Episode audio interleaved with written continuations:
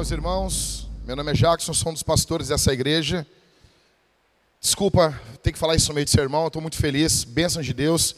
Só que, gente, eu estou sem retorno nenhum aqui, retorno nenhum de som. Vou pedir para os irmãos, isso, agora, agora começou a ter retorno. vou pedir que vocês, gente, olhem para mim aqui, olhem para mim. Pa pausa aí, todo mundo aí em cima, está uma bagunça aí. Está uma benção. Deixa eu dizer uma coisa para vocês.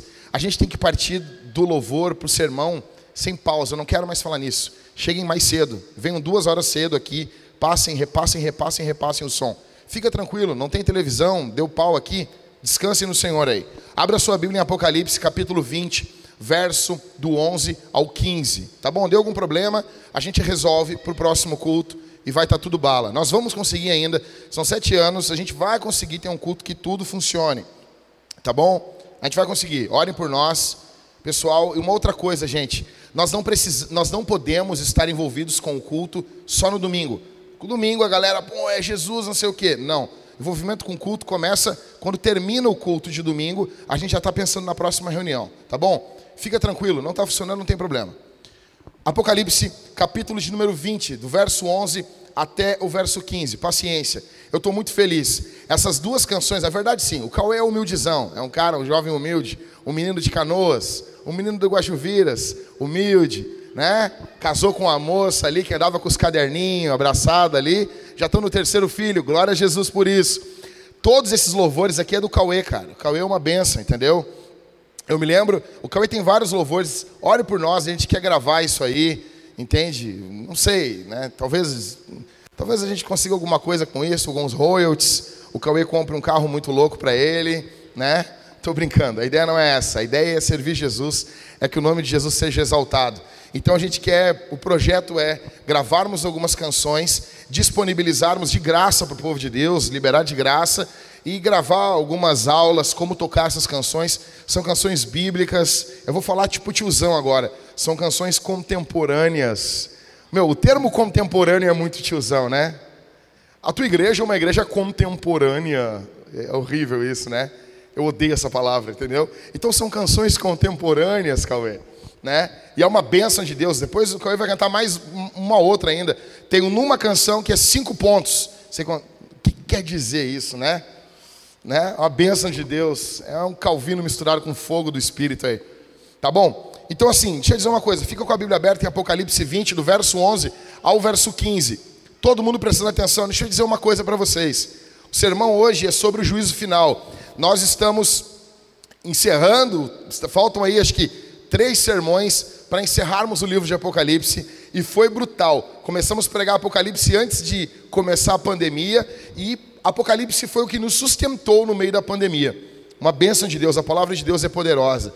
Deixa eu dizer uma coisa para vocês. O que o texto que nós vamos analisar aqui, uh, meditar juntos, ele é muito importante e eu acho que você deveria prestar muita atenção no que eu vou falar, porque isso diz respeito a você, diz respeito à sua vida, diz respeito à sua história. Sabe por quê? Porque João viu você, você está nesse texto. João, o apóstolo João, viu você, ele enxergou você nesse dia, você foi visto, você consegue imaginar isso? João viu o futuro e você estava lá. Eu estava lá. João nos viu. Você está aqui nesse texto. Então eu acho que você tem que prestar muita atenção no que eu vou dizer aqui. Escute uma coisa. Conversei, tem, muito, tem muita gente aqui na igreja envolvido com a questão uh, do direito. Né? Então a gente tem alguns advogados, a gente tem Paulo Júnior, a gente tem o Helison. Está estudando ou já, já se formou? Está estudando, né, Helison? O, o, o Helison, temos a advogada a Suzana, né? Né, Suzana? Pode falar para tua mãe, já que já te chamaram de advogada na igreja, que tu venceu na vida, né? Mãe, é uma música, como é que te chama lá? Como é que te chama ela? É, chama, venci, mãe, venci. Só falta uma geladeira inox. Aí deu, acabou. O alvo do ser humano é ter uma geladeira inox e ser chamado de advogado no culto de domingo. Então, escute, nós temos alguns irmãos envolvidos com o direito aqui na igreja.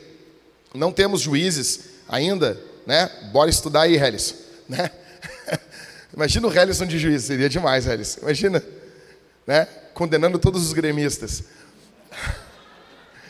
Então, deixa eu dizer uma coisa. Eu conversando, o, o, o, pastor Everton trabalha no fórum, então é muita gente envolvida com isso, entendeu?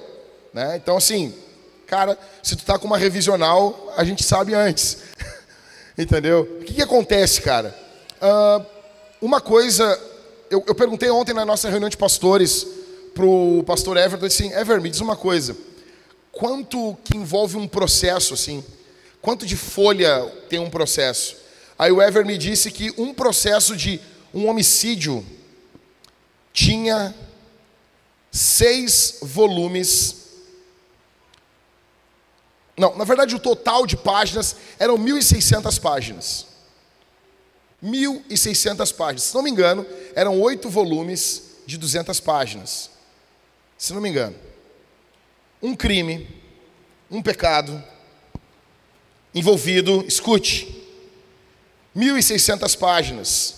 Para tu entender aqui, a galera que, a galera que, para entender bem, um N Gruden e meio. Então tu pensa um processo. Estima-se que existiram até o dia de hoje no planeta Terra 107 bilhões de pessoas. O juízo final levará juízo a todas as pessoas desde Adão até o último homem que pisar sobre a face dessa terra. E todos os pecados serão julgados. Todos.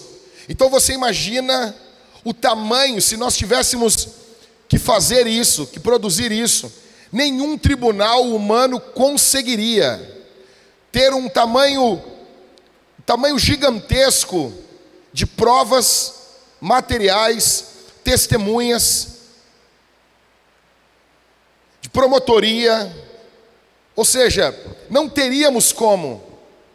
Eu falei para vocês de um pecado, 1.600 páginas. Você imagina isso? Todos os pecados da vida de uma pessoa, todos sendo julgados, e de todas as pessoas, é inimaginável é inimaginável, mas é exatamente isso, esse quadro que a Escritura nos apresenta.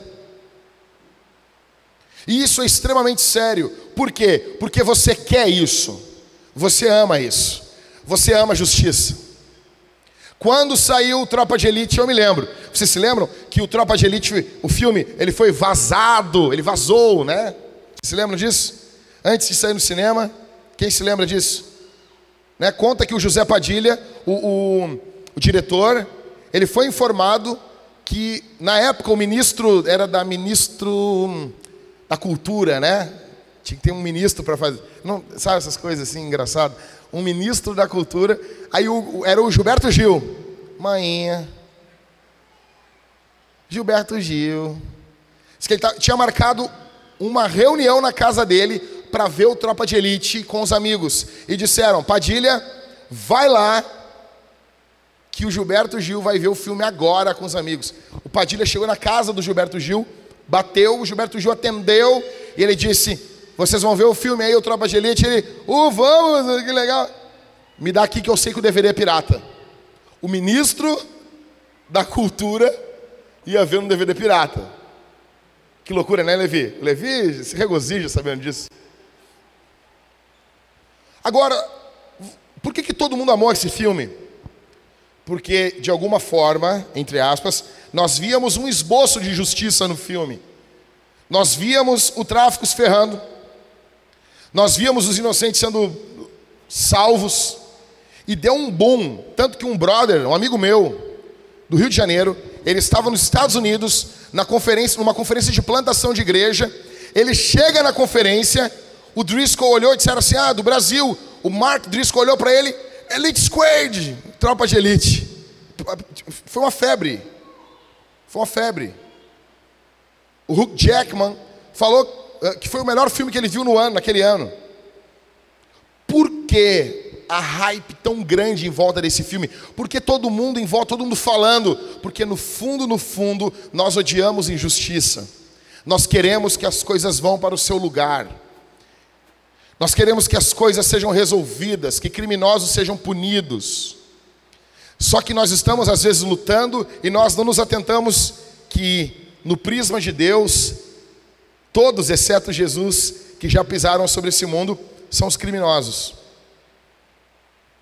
Vamos lá, Apocalipse, capítulo 20, verso de número 11.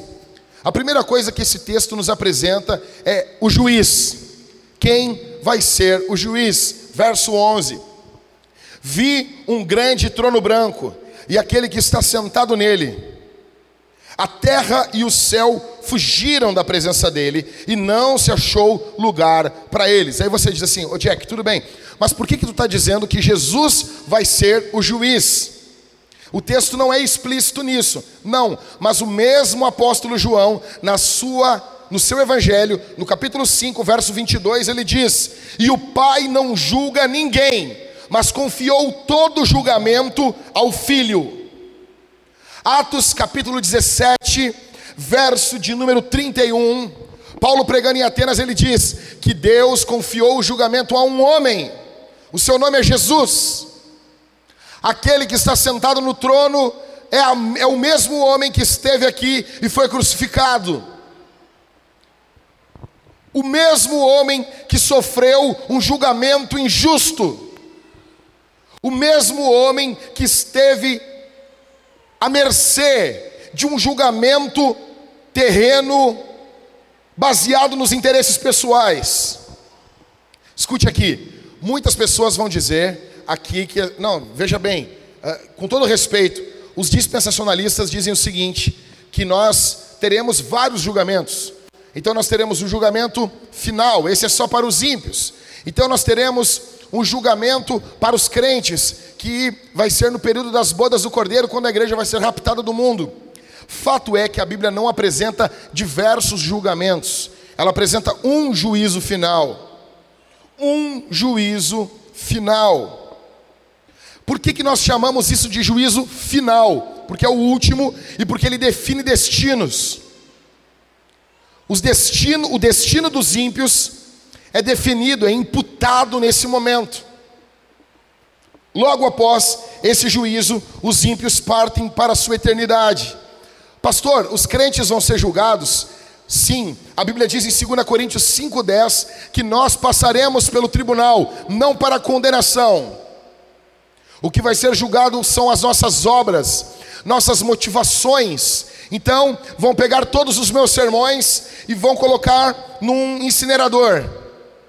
Deus vai pegar e dizer, Jack, legal, gostei daquela série de Apocalipse, mas vamos ver o que estava por trás daquilo se era o teu nome, se era a tua glória, se era a tua fama ou se era a fama do meu nome. Se tu gritava no púlpito que era tudo sobre Jesus, mas no final do dia era tudo sobre ti. Então minhas obras serão julgadas, as obras de vocês serão julgadas, e o que for madeira vai ser queimado, o que for palha vai ser queimado, mas aquilo que for prata, ouro, aquilo passa, ou seja, aquilo foi feito para a glória de Deus. Eu vou falar mais isso mais adiante. Escute, Jesus está sentado no trono, João está vendo ele. Um dia, Jesus esteve diante de Pilatos, só que agora, em Apocalipse 20, verso 11, Pilatos está diante de Jesus. Um dia Jesus esteve diante de Herodes, só que agora, em Apocalipse 20, verso 11, Herodes está diante de Jesus. Um dia Jesus esteve diante de Anás e Caifás, os dois sumos sacerdotes que naquele período precisou ter dois, era genro e sogro. Jesus esteve diante deles. Só que nesse dia aqui, Anás e Caifás estão diante de Jesus. Jesus está sentado no trono. Por que trono branco? O branco em Apocalipse nos dá uma ideia de santidade, de glória, de limpeza. Nós vemos aqui no texto, verso 1, a terra e o céu fugindo da presença de Jesus. Escute isso. Escute. Por que, que a terra e o céu fogem? Porque ninguém consegue encarar o rosto dele, ninguém consegue ficar diante dele. E querendo ou não, a terra foi manchada pelo pecado do homem. É por isso que Romanos capítulo 8 nos fala que a terra, a criação, ela geme, ela geme como presa em um cativeiro, porque por causa de Adão, tudo foi submetido aos efeitos do pecado, tudo. E tudo isso que está manchado pelo pecado não consegue ficar diante daquele que está sentado no trono. Olha aqui, me diz uma coisa. Tua Bíblia está com a Bíblia aberta aí, eu já falei para ti. Cara, eu quero sempre, quando eu ler tal, quero ver você baixando a cabeça e lendo o texto bíblico. E vai julgando o que eu estou falando. Me diz uma coisa, qual é o, o que, que é que está escrito no títulozinho da tua Bíblia? A gente usa a Nova Almeida aqui. O que está escrito? Pode ser qualquer versão. No títulozinho da tua Bíblia, do capítulo 21. Não entendi. Novo céu e nova terra. Antes de ter um novo sistema, um novo céu, uma nova terra. Escuta, antes de ter um novo céu e uma nova terra, Antes de ter uma nova ordem de coisas, nós precisamos que a antiga ordem das coisas sejam julgadas até o fim. Muitos querem um novo céu na terra e querem imprimir isso por questões políticas. Nós não teremos um novo céu e uma nova terra sem um juízo de um juiz que julga com justiça. É impossível porque os nossos melhores homens são pecadores. São pecadores. Para ter uma nova ordem de coisas, um novo sistema. Agora eu vou falar isso aqui, as pessoas vão ficar apavoradas. Para ter uma nova era. Ai, eu falou nova era. Ai, ele falou nova era. Ai, ai, ai, ai, ai, ai. Você entendeu o que eu quis dizer, né? Para ter um, uma nova forma de vida, nós precisamos, antes disso, um juízo final. E nenhum governante, nenhum judiciário, nenhum legislativo, nenhum executivo no mundo tem condições de imprimir isso aqui. Por isso que todo aquele que promete isso para você, ele mente. Ah, dessa forma nós vamos conseguir. Nós vamos colocar o céu na terra. É mentira. Eu quero que você saia daqui desiludido com a política, desiludido com os políticos. Vota naquele que vai dizer assim: agora vai ter votação. Em quem eu voto, pastor? Aquele que não prometer coisa que só Deus pode fazer. Aquilo que só Deus pode fazer, se ele prometer, ele está cometendo o pecado de blasfêmia. Nós entendemos isso estudando Apocalipse. Qual é o pecado de blasfêmia do anticristo? É arrogar para si é puxar para si coisas que somente Deus pode fazer. Então, quando, quando um político disser assim, ah, cara, isso aí eu não consigo fazer, não. Isso aí é só Deus. Esse é um político bom. Em primeiro, o que, que o texto nos mostra? Jesus será o juiz. Em segundo, verso 12 ao verso 14, o juízo alcançará a todos verso 21. Vi também, verso 12, perdão. Vi também os mortos, os grandes e os pequenos, que estavam em pé diante do trono. Então foram abertos livros. Ainda outro livro, o livro da vida foi aberto, e os mortos foram julgados, segundo o quê? Segundo o seu sentimento, Segundo o sentimentozinho do seu coração. Eu amo falar com gente que tem sentimento. Eu, gente, eu sou o cara mais emotivo do mundo. Mas eu amo falar com gente que tem sentimento. A vida fundada no pecado, adultério, prostituição, maldade, ódio, rancor, insubmissão. Mas a pessoa olha para mim com os olhos marejados de lágrimas e diz, com o seu lábio trêmulo, dizendo: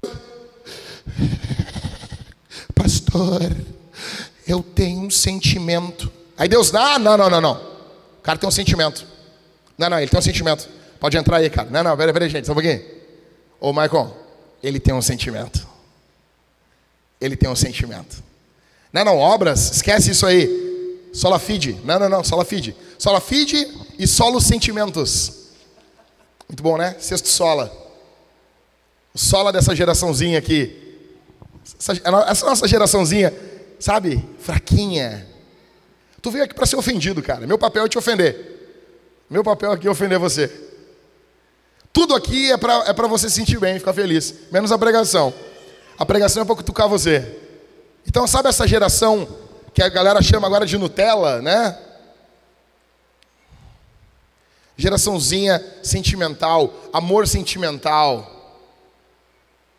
Só que verso 11, 12 diz que eles são julgados segundo as suas obras, conforme o que estava escrito nos livros. Então vamos lá. Aqui no verso 12 está implícito a ressurreição daqueles que não, não foram ressuscitados no começo do milênio. Vocês se lembram semana passada que eu falei para vocês que haverá uma ressurreição antes do milênio? Passa o milênio e os ímpios são ressuscitados, fazem parte da segunda ressurreição. É por isso que a Bíblia diz: bem-aventurado aquele que tem parte na primeira ressurreição. Porque aquele que ressuscita por último, esse vai provar a segunda morte, isso é óbvio. Provavelmente, o que está sendo aberto aqui, quais são esses livros? Vi, pequeno, vi também os mortos grandes e pequenos que estavam em pé diante do trono, então foram abertos livros. Aí tem um destaque para um livro, o livro da vida. Quais são esses livros? Provavelmente são os livros das obras dos justos e dos ímpios. De todos. Tudo que você faz, tudo que você pensa, tudo que você intenta, tudo o que você deixa de fazer, porque pecamos por comissão ou por omissão. Tudo. E a motivação pela qual fazemos, tudo vai estar nesses livros. Tudo. Tudo, tudo, tudo. Verso 13. O mar entregou os mortos que estavam, que nele estavam. Então é óbvio que quem é mais novo aqui vai imaginar o The Walking Dead. Imagina os mortos saindo do meio do mar. Você imagina isso? Em Cidreira vai ter vários ali, né? Galera saindo chocolate.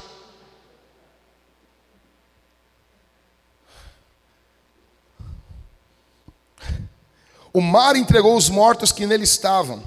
A morte e o inferno entregaram os mortos que nele, neles havia. E foram julgados um por um, segundo as suas obras. A ideia aqui do verso 13 não é apenas o mar. Aqui a ideia é não importa onde a pessoa morreu, ela vai ser ressuscitada. Aí tem gente que fica preocupada assim, pastor, mas uh, deixa eu dizer uma coisa: como que Deus vai fazer isso? Né, as pessoas ficam preocupadas, as pessoas querem ajudar Deus, né? É um sentimento bom esse, né? Você dia querer ajudar Deus. Ah, mas como é que Deus vai fazer isso? Fulaninho que morreu há 3 mil anos atrás, lá, como é que Faraó vai ser ressuscitado? Ah, imagina Deus pensando, meu Deus, como é que eu vou fazer isso? O problema é quando você não lê Gênesis 1. Aquele que disse no, primeir, no, no princípio, aquele que, daquele do qual se diz, no princípio criou Deus os céus e a terra, o resto não é problema. O resto não é problema.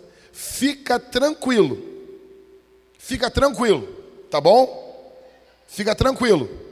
Onde tu tiver, tu vai ser achado. Tá bom? Onde tu tiver, tu vai ser achado.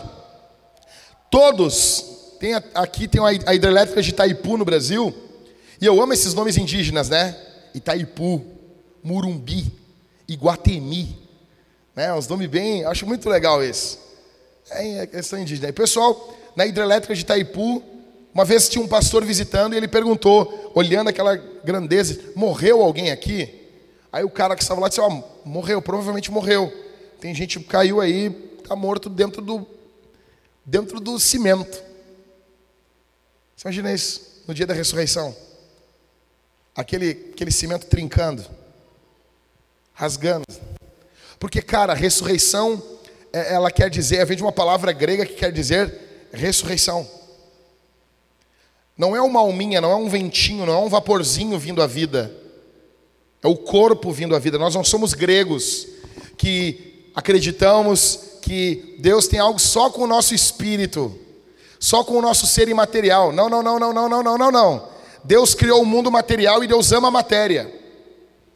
O nosso Deus veio em carne e está em carne até o dia de hoje e vai estar eternamente. Tá bom? Uma outra coisa, só um detalhezinho aqui que as pessoas ficam, as pessoas, como assim? Sim, Jesus subiu em carne e ele está em carne. Como Deus, ele não está sujeito ao tempo, mas como homem, ele está. Tá? Seguindo, verso de número 14. Então, a morte, não, final do verso 13 ainda. E foram julgados um por um, segundo as suas obras. Olha aqui, gente. De novo, são enfatizadas as obras. A pergunta que fica é, pastor, a salvação é pela fé ou pelas obras? Final. Eu sou salvo pela fé ou pelas obras? Eu fui conversar isso aqui, questionei um, um plantador de igreja, e ele veio dizendo que as nossas obras não têm importância alguma. E eu disse, cara, é óbvio que tem. É óbvio que tem. Mas a salvação é pela fé, sem as obras. Eu disse, correto? Mas então, então não importa. Não, isso é o Satanás falando. Como dizia João Calvino, o que salva é a fé, somente. Mas a fé que salva nunca está só. Escute isso. Por que, que as pessoas são julgadas segundo as obras e não segundo a fé nesse julgamento aqui no juízo final? Por quê? Se o que salva é a fé. Simples. Para mim, o Pai é o que melhor explica isso aqui. Porque as obras, elas dão a evidência, o testemunho da fé. Então, quando você olha para a vida de uma pessoa, você vê as obras dela, e essas obras testemunham acerca de uma fé presente. As obras não salvam, nenhuma obra nos salva. Nada do que você faz pode salvar você, mas o que você faz testemunha se Jesus salvou você. Vou repetir: nada do que você faz pode salvar você. Nada, nada.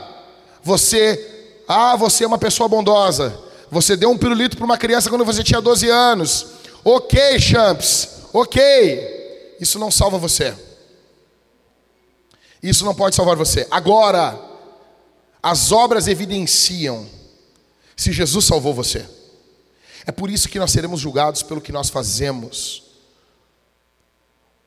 Efésios capítulo 2 fala que nós fomos salvos para as boas obras, na qual Deus preparou de antemão para que andássemos nelas. Em, em Efésios 2, escute isso: nós somos salvos pela fé para as boas obras, tem um propósito. A ideia, o que é boas obras, pastor? O que é boas obras? O grego, se não me engano, ali em Efésios 2, é uma palavrinha chamada poema da qual nós tiramos a palavra poema. E o que é um poema? É um belo escrito. O que é então as minhas boas obras? É o belo escrito de Deus no mundo. Você consegue imaginar isso? A sua vida sendo como uma pena, uma caneta, bique quatro cores, e Deus escrevendo um, um bom poema ao mundo através da sua vida. É por isso, é por isso que nós somos contra homicídio. É por isso que nós somos contra aborto, porque isso não é belo escrito. As obras, verso 14. Então a morte e o inferno foram lançados no lago de fogo. Esta é a segunda morte, o lago de fogo. Tu nota uma coisa, cara. João, ele está muito preocupado que você entenda do que ele está falando. Você já notou isso? Lá no capítulo, no, no capítulo 20, quando ele está falando, no começo do capítulo 20, quando ele vai falar do diabo, ele fala a serpente, o dragão, Satanás, diabo. Ou seja, João está muito preocupado que você entenda o que ele está falando. E está muito claro aqui qual é a segunda morte: é a morte eterna. Com todo respeito a muitos teólogos, mas aqui na Vintage nós acreditamos no inferno eterno. E isso está totalmente fora de moda, e eu não venho aqui para querer ser o bastião da reforma, o bastião das doutrinas esquecidas, não. Eu venho aqui como teu pastor porque eu amo você. E porque eu vou dar conta de cada palavra que eu estou falando aqui. Nós temos ontem, gente, ontem, ontem. Escute isso. Eu fui chamado para, para orar por um, por um senhor no hospital. Era sexta-feira. Pedro, Pedro não está aqui? Pedro Batan, eu, o, não, Pedro, o Gabriel e eu, nós estávamos fazendo um cardiozinho, correndo na rua. Correndo, caminhando, conversando, rindo. E daqui a pouco tocou meu telefone. Eu atendi e um amigo meu de São Paulo dizendo, Jack, um plantador de igreja, um homem de Deus. Ele disse, Jack, seguinte, eu preciso que tu faça um favor para mim. A esposa dele de Porto Alegre. Os dois morando em São Paulo. Ele disse, ó, o tio da minha esposa está hospitalizado e ele está está para morrer a qualquer momento. Ele ele não é cristão e ele está com câncer, um tumor no cérebro. Tiraram o tumor do cérebro e apareceu outro. Eu preciso que tu vá no hospital e tu prega o evangelho para ele. Eu disse, tá bom. Quer que eu vá agora? Todo suado. Quer eu vou agora. Ou se tu puder, eu chegar em casa, tomar um banho, pegar uma roupa, né? Mas se eu chegar no hospital com esse cheiro aqui, ele pelo menos ele vai notar que tem gente ali. Mas eu vou agora. Se eu vou agora. Cheguei em casa, fiquei parado esperando ele retornar. 11 da, 11 da noite ele retorna. Cara, vai amanhã. Não tem como entrar lá agora, mas amanhã, disse, beleza, amanhã às 11 da manhã eu estou lá. Ele, ok. Cheguei lá. O senhor, que estava com 59 anos, fez 60 anos agora, para nossa época, um homem novo, deitado em uma cama, as enfermeiras limpando ele. A mulher desesperada, a filha desesperada. Eu entrei, eles me chamaram, tinha uma sacada ali onde eles estavam. A mulher me chamou e começou a fazer um monte de perguntas. Uma senhora muito, muito, muito, muito, muito desesperada. Eu conversando com ela, conversando com a sua filha, conversando, tentando pastorear o coração delas, explicar o porquê. E ela não se conformava. Eu disse: agora é uma, é uma oportunidade de pregar o Evangelho. Eu tenho que pregar o Evangelho. Né, quem está vendo Cobra Cai aqui? Quem está vendo Cobra Cai? Aí tu vê lá o pastor, lá o cara morrendo, e o cara passa um dia anterior com ele todinho, tomando trago. Eu tinha um momento apenas ali. E eu falei para ela, disse, moça, me responde uma coisa, senhora. Não tem um desejo no teu coração que isso aqui, que não deveria ser desse jeito, a, a, a vida não deveria ser assim? E ela disse, sim, pastor, isso não devia ser assim. Nós não devíamos ter saúde? Sim, pastor. Não está certo meu marido desse jeito. Eu concordo contigo, eu falei para ela. Não está certo. Como que tinha que ser? Ela tinha que ter saúde. Nós não, não, não, não podíamos passar por isso. E ela indignada com a realidade. E eu falando com ela, eu te entendo e concordo contigo. Mas eu te pergunto, tu já viu algum mundo com saúde perfeita? Ela, não, não. Então por que, que tu quer isso? Ela, não sei. Tu já viu um mundo sem crimes? Ela, não. Mas tu quer isso? Ela, quero. Eu disse, deixa eu dizer uma coisa para ti. Falei para ela e para a filha dela. É porque nós viemos como raça de um local que não tinha doença, não tinha morte, não tinha crimes. Só que nós fomos expulsos desse local. Nós fomos expulsos desse paraíso. Então nós fazemos de tudo para voltar para esse lugar. Só que com as nossas obras, com as nossas forças, nós não conseguimos. Aí está o teu esposo, tu está morrendo, eu estou morrendo, todos nós estamos afundando. Ela disse: "E agora?" Eu disse: "Um homem veio à terra. O nome dele é Jesus." O nome dele é Jesus. Ele venceu isso aqui. Apontei para o marido dela. Ele venceu a doença. Ele venceu a morte. E ele nos convida que nós viemos nos arrepender dos nossos pecados. Porque todos somos maus. Aí então as, as senhoras pararam de limpar ele, tinham limpado, eu fui. Abri, estou pregando o evangelho para ela. Eu abri a Bíblia em João 3,16 eu li, porque Deus amou o mundo de tal maneira que deu o seu único filho para que todo, todo, todo, todo aquele, sem exceção, que nele crê, não pereça, mas tenha vida eterna. Todo aquele. Preguei o evangelho para aquele homem. No momento da oração houve um quebrantamento muito forte. Eu creio que do Espírito Santo. Orei por cura física. Eu falei ainda para o meu amigo, eu disse assim: "Cara, podem me chamar de inocente, infantil, eu vou morrer orando por cura. Como dizia John Wimber, eu prefiro orar por 20 pessoas e ver uma curada do que não orar por nenhuma. Estava eu com as minhas mãos impostas orando sobre aquele homem.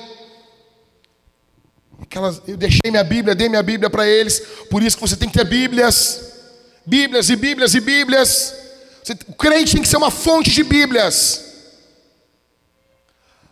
Aí a mulher olhando para mim diz assim, pastor, ele, ele é mergulhador, ele mergulha há 20 anos. Ele corre, corre maratonas, pastor. Tá... E no, dado, no momento, de uma hora para outra, ele desmaiou. Veio para cá e descobriram um tumor enorme na cabeça dele. Tiraram, ele estava melhorando e descobriram outro e deu. Isso fazem 15 dias, a vida virou do, de pernas, de pernas para o ar. Por quê? Porque a tua vida e a minha vida, a nossa vida é frágil. É frágil.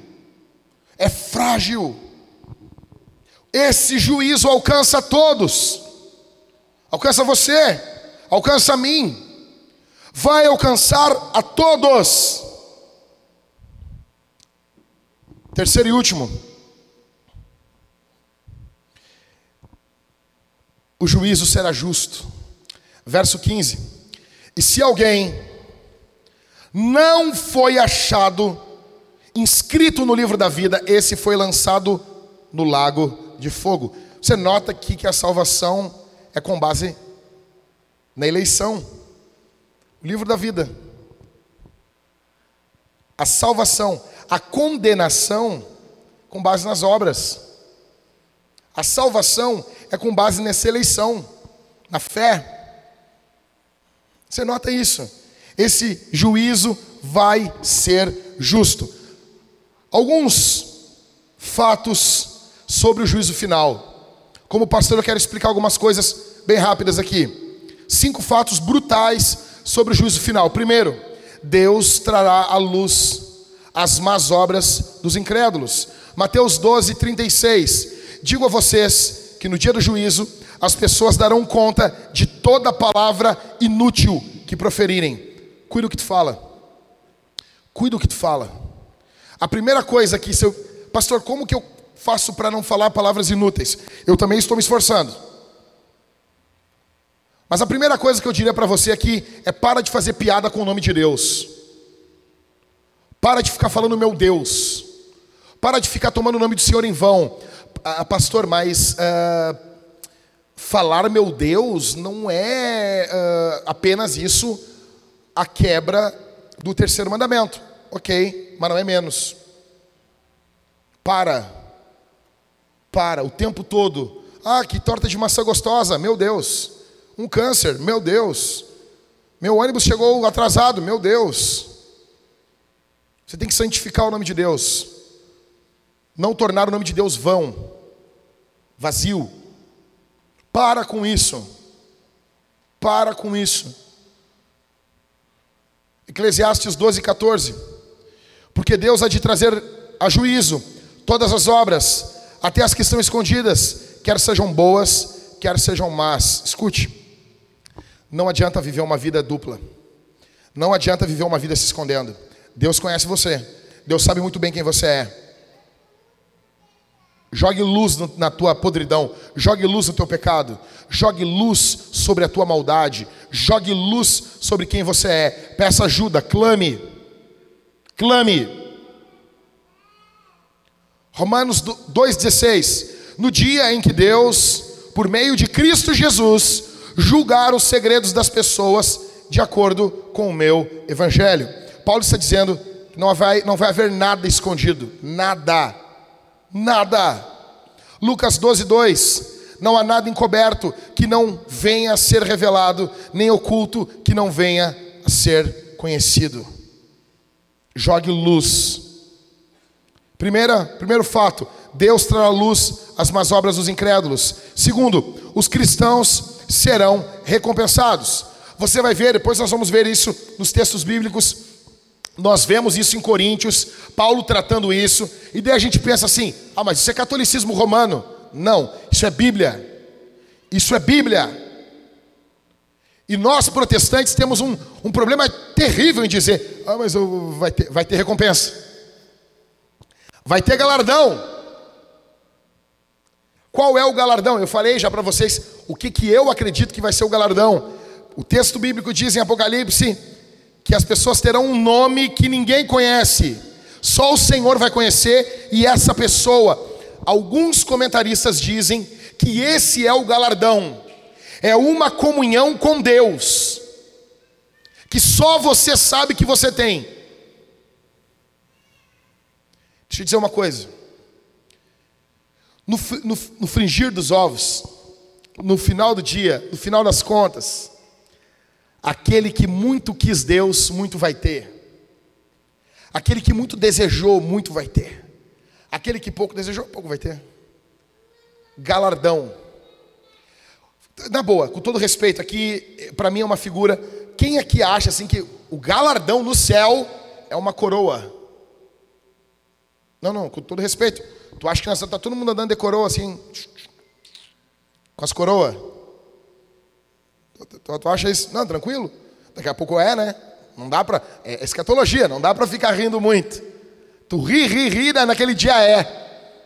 E aí? Vai estar eu com a minha lá. E aí, pastor? Falhou? E o que, que é essa pedrinha faltando aí, pastor? Essa aqui é que eu disse que não ia ter coroa, daí eu perdi.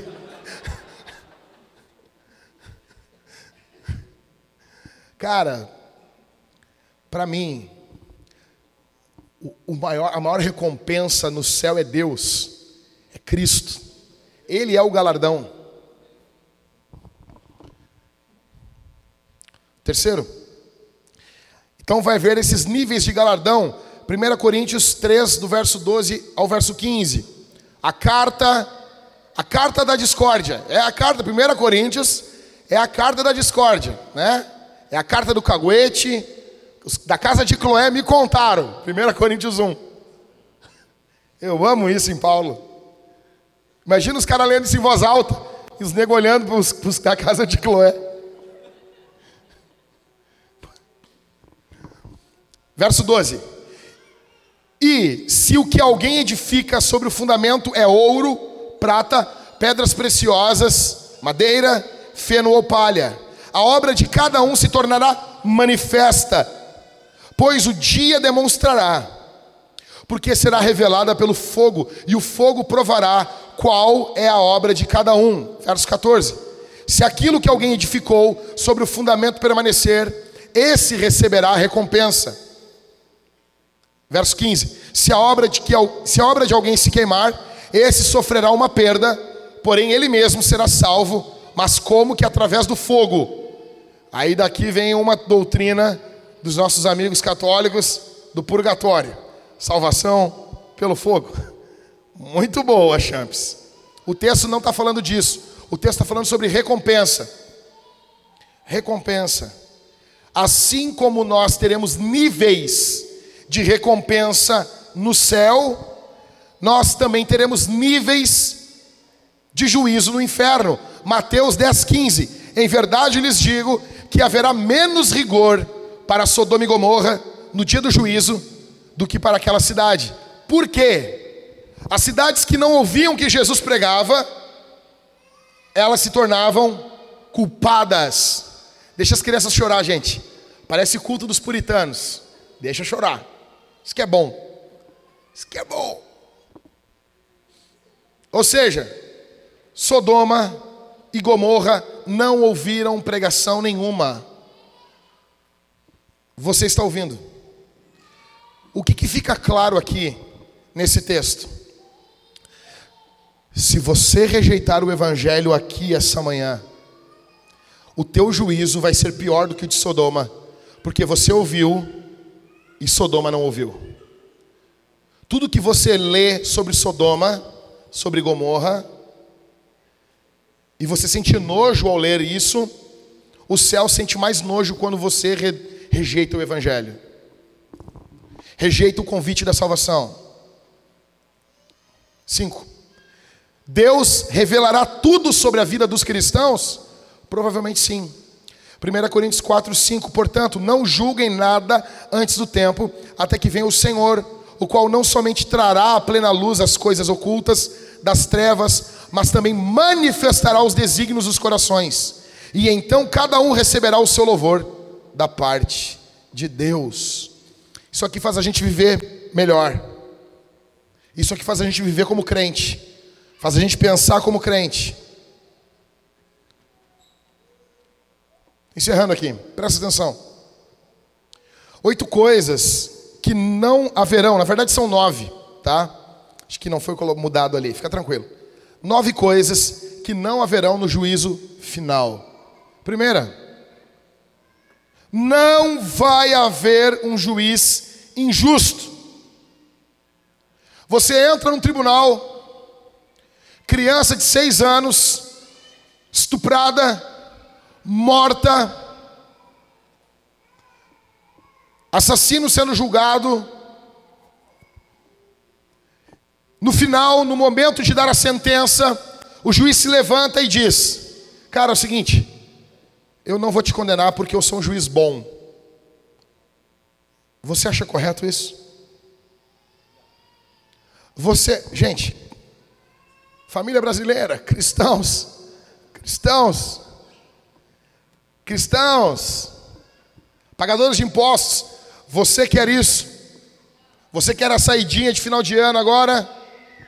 Você acha legal a saidinha dos presídios? Dia das Mães, Suzane von Richthofen saindo no Dia das Mães. Você gosta disso? Você acha isso lógico? Porque o juiz não está lá para ser bom. O juiz está lá para ser justo. E muitas vezes eles não são justos. Só que nesse juízo, nós teremos um juiz justo. Nós não teremos um juiz injusto. Segunda coisa, não teremos, não, tere, não existirá, não, não haverão, não haverá no juízo final um advogado de defesa. Tem ninguém. É você e o juiz. É você diante do juiz. Não tem ninguém para elaborar defesa. Olha aqui para mim. Havia um homem que ele tinha um dos melhores advogados de defesa da sua cidade e cometia inúmeros crimes e sempre contratava aquele advogado que o livrava. Só que um dia ele procurou o advogado e não achou. Quando ele entra no tribunal, ele vê o advogado agora é o juiz. E agora, sabendo de tudo o que ele fazia, de quem ele era. E aquele homem tenta apelar ele diz: Não posso. Por quê? Porque agora não sou mais o advogado, eu sou o juiz.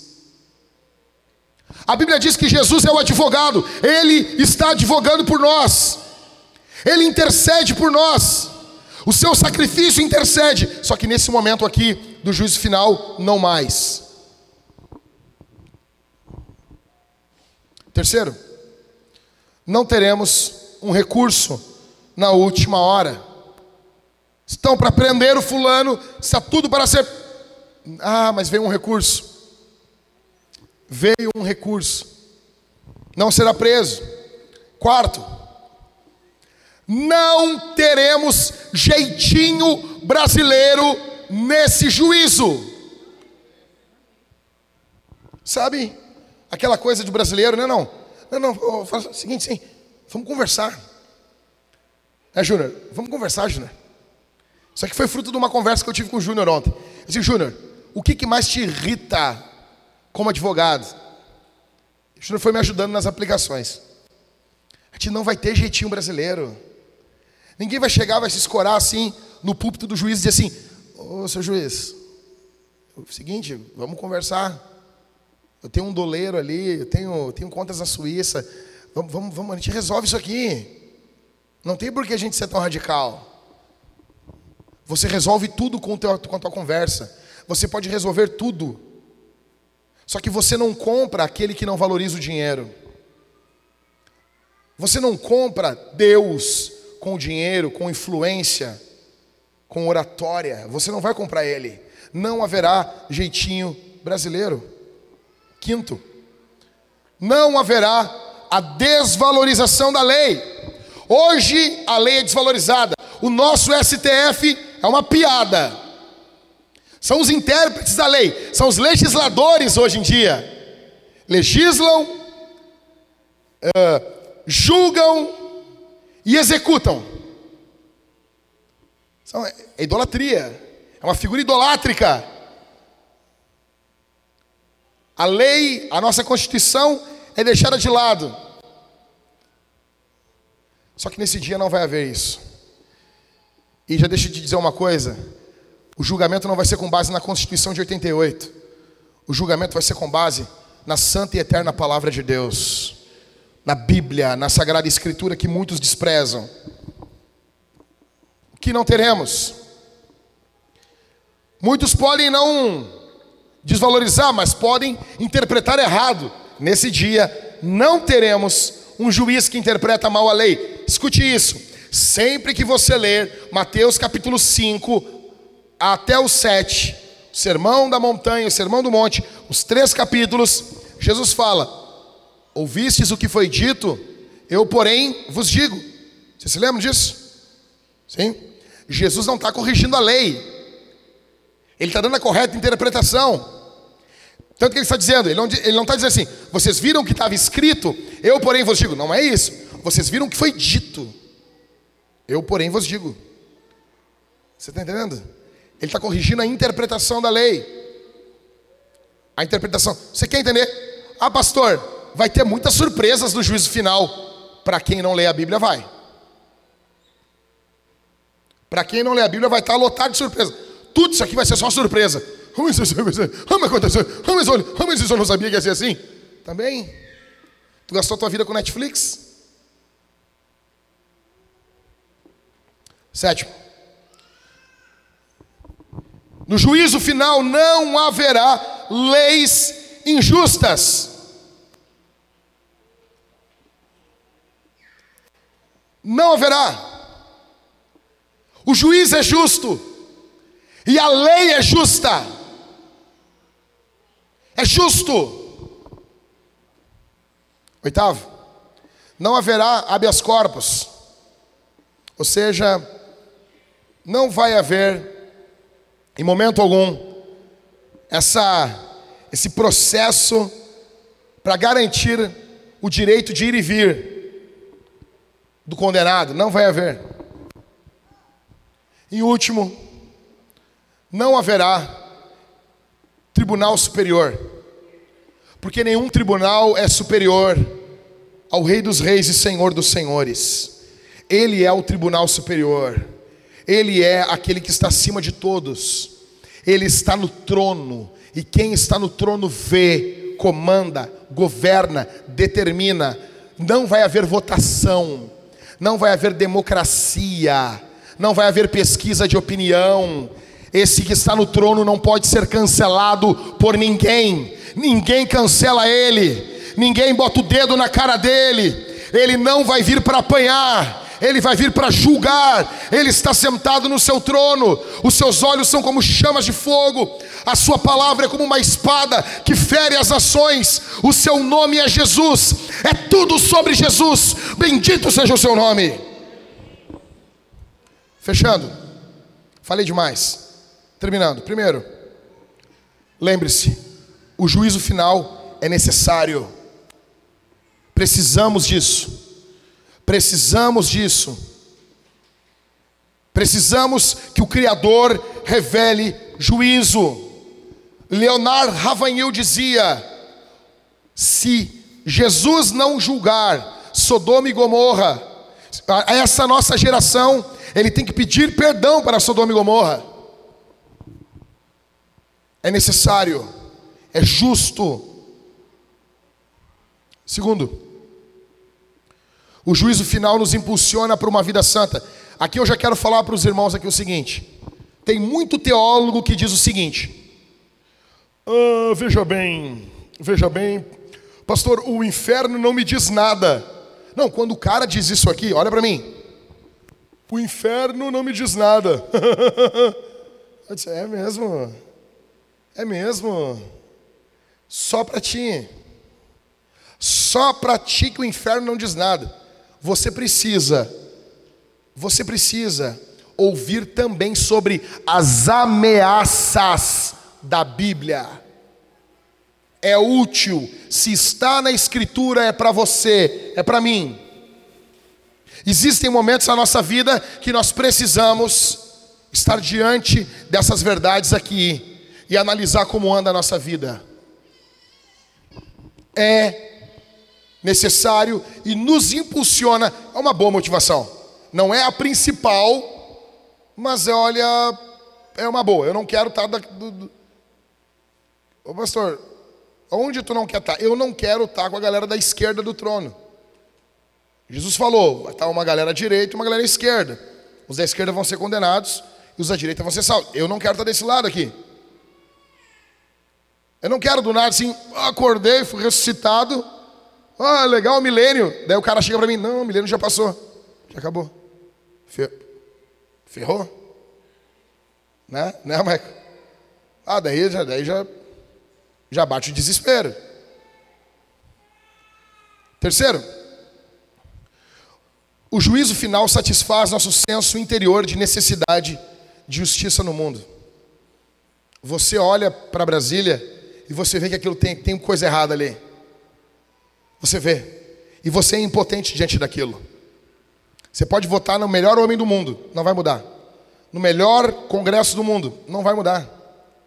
Você pode ter os melhores juízes no STF, não vai mudar.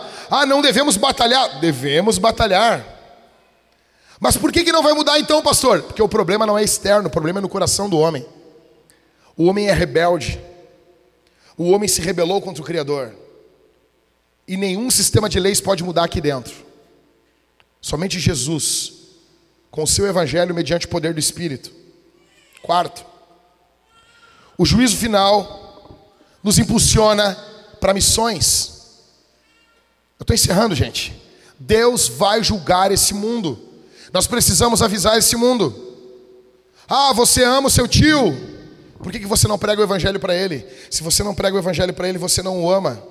Ah, você ama a sua mãe. Por que, que você não fala de Jesus para ela? Por que, que você não confronta o pecado dela em amor?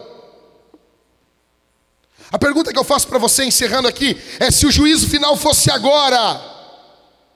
Agora, você estaria em qual grupo? No grupo dos incrédulos ou no grupo dos cristãos? Você está em Jesus, você se arrependeu dos seus pecados, você crê em Jesus, o que, que impede você de se batizar? Provavelmente, provavelmente não. Vou anunciar aqui azar, Michael. Azar. Teremos batismo no culto de Natal.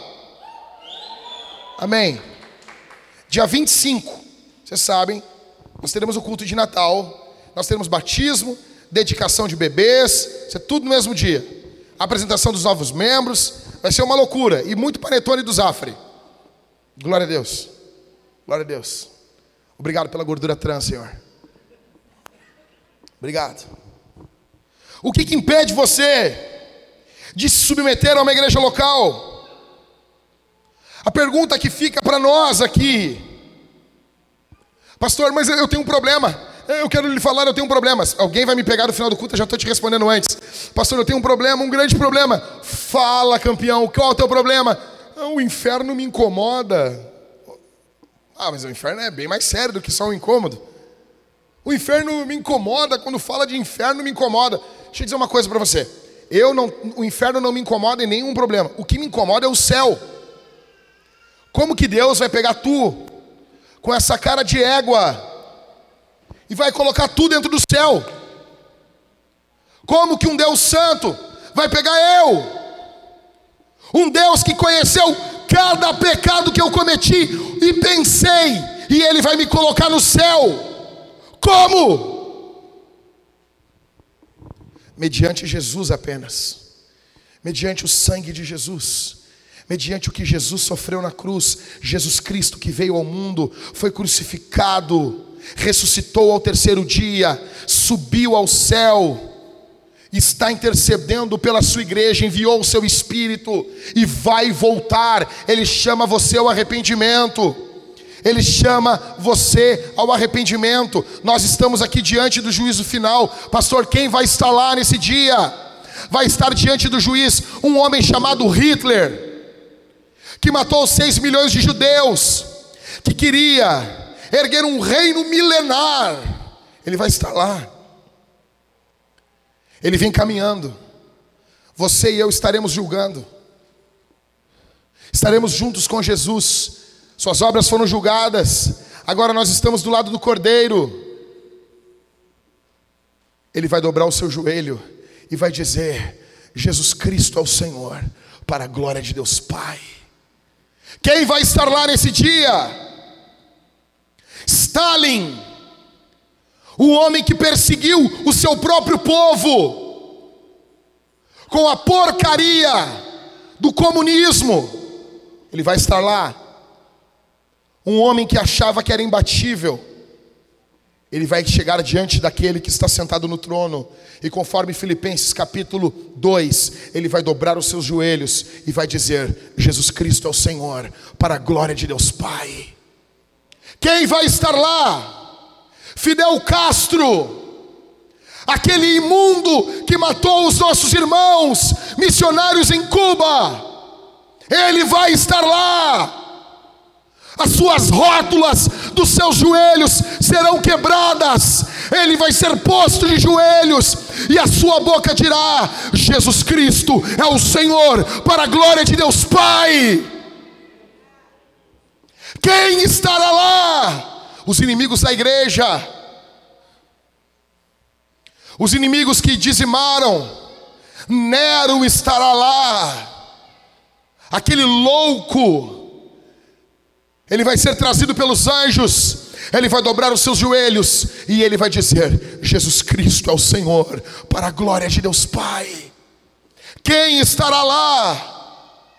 Domiciano, que estava perseguindo a igreja no período que Apocalipse foi escrito. Ele vem carregado pelos anjos. Ele vai chegar diante daquele que está no trono e vai dizer: Jesus Cristo é o Senhor, para a glória de Deus Pai. Escute isso: se Satanás não tivesse sido lançado no capítulo 20, no final do capítulo 20, dentro do lago de fogo, até o próprio diabo seria trazido pelos anjos, dobraria os seus joelhos e confessaria com a boca que Jesus Cristo é o Senhor, Ele é o Quírios, para a glória de Deus Pai. Bendito seja o seu nome. Aplauda o nome dele aqui. Ele reina. Há uma saída para você. Há uma saída para você hoje. Confesse o seu pecado.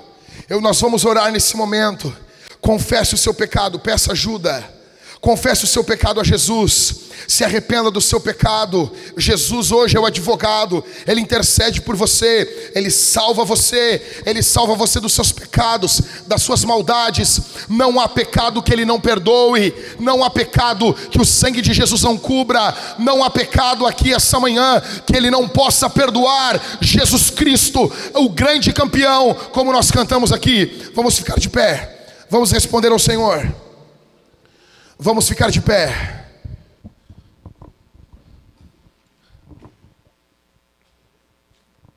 Nós vamos responder de três formas. A primeira, nós vamos cantar a Jesus. Nós vamos cantar a Jesus. Nós vamos cantar o nome de Jesus. A pregação do Evangelho exige uma resposta. Nós temos que responder. Olhe para mim aqui, não dispersa. Em primeiro lugar, nós vamos cantar com a nossa força com toda a nossa força, com tudo, com todo o nosso ser, nós vamos cantar a Jesus. Eu já falei para você que quando você se converte, você se torna vocalista de uma banda de rock. Você é vocalista aqui essa manhã. Ah, pastor, mas eu não estou na banda. Não, porque o público é Jesus. O público é Jesus. O público é Deus. É o nosso Deus Trino, Pai, Filho e Espírito. Ele é o público. Não é você que é o público, é Jesus que é o público. Você está cantando para Ele. Imagine Jesus sentado em um trono e você canta, cantando voltado para Ele. Em primeiro lugar, nós vamos cantar. Em segundo, nós vamos participar da ceia, do sacramento, da ceia do Senhor, da comunhão. Nós teremos quatro irmãos aqui, com o cálice, os dois cálices e o pão. Cálice bronze, vinho, vinho, vinho, vinho. Cálice dourado, suco de uva, não é tangue, é uva mesmo, fruto da vide. Conforme a sua consciência, você não vai ficar olhando o que, que o irmão vai fazer, você vai pegar o pão, você vai mergulhar no vinho ou no suco. Você vai vir pelo corredor se arrependendo dos seus pecados, e você vai comer e beber de Deus. Quem participa da ceia, quem está congregando em alguma igreja, não precisa ser a vintage, pode ser de outra igreja também. Você é convidado a participar da ceia conosco. Nós vamos participar com alegria. E quando você faz isso, deixa eu dizer uma coisa: o pão não se transforma em corpo, o vinho não se transforma em sangue, mas a presença do Espírito está nos elementos. Pastor, o que, que acontece quando eu como e quando eu bebo? Se você comer e beber indignamente, você come e bebe para sua condenação. Como que eu me torno indigno? Quando você não discerne o corpo de Cristo, quando você não tem discernimento que a igreja é o corpo de Jesus, quando você despreza os teus irmãos, quando você despreza a comunhão. E como que eu faço para tomar de forma digna? Reconhecendo que você é indigno. Você participa da forma digna. Quando você reconhece que é indigno, reconheça a tua indignidade, peça perdão pelos seus pecados. Hoje é manhã de salvação. Em terceiro, em primeiro, então, vamos cantar. Em segundo, vamos participar do sacramento da ceia. Em terceiro, nós vamos dizimar e ofertar de forma generosa. Generosa. Nós, Pablo já mandou para mim, o irmão aqui da igreja, o prédio para nós alugarmos ali em Canoas. Já estamos vendo valores. Nós precisamos que você seja generoso. Ah, pastor, eu vou doar do que sobra. Não, faz o seguinte: isso aí guarda para ti. Guarda para ti. Aqui na Vintage nós não temos problema algum em falar sobre dinheiro. Paulo diz: se eu semeei em vocês coisas espirituais, será muito colher materiais? Não. Pergunta retórica em grego: não. Não é para mim. Não é para deixar pastor rico. Fica tranquilo. Desse mal eu não corro risco. Tá bom? Fica tranquilo. É para que a obra de Deus avance. Para que nós venhamos plantar igrejas. Seja generoso. Dizime e oferte. Amém? Feche os seus olhos. Vamos orar nesse momento. Feche os seus olhos. Quando a banda começar a cantar, nós vamos participar do sacramento da ceia. Feche os olhos. Por favor, vamos orar, irmãos. Vamos invocar a presença do Senhor. Pai, em nome de Jesus, em nome de Jesus, eu peço tua graça, eu peço teu poder, tua autoridade sobre os meus irmãos aqui, Senhor. Ó Deus, perdoa pecados, Senhor, mediante Jesus. Levanta aquele que está caído, Senhor. Repreende demônios, Senhor, em nome de Jesus. Ó Deus, pessoas que estão sendo atormentadas, Tu és o Cristo Victor. Vença a nossa maldade, vença o nosso pecado, vença o pecado aqui essa manhã, Senhor, em nome de Jesus. Estenda a tua graça, estenda mais uma vez a operosidade do teu espírito, Pai. Eu sou um pregador deficiente, eu sou um pregador limitado eu não consigo mudar o coração das pessoas, mas tu podes fazer isso. Pega essa pregação imperfeita e aplica aos corações divino Espírito. Tu sabes a necessidade de cada um. Ministra sobre os corações. Eu te peço, Senhor, em nome de Jesus.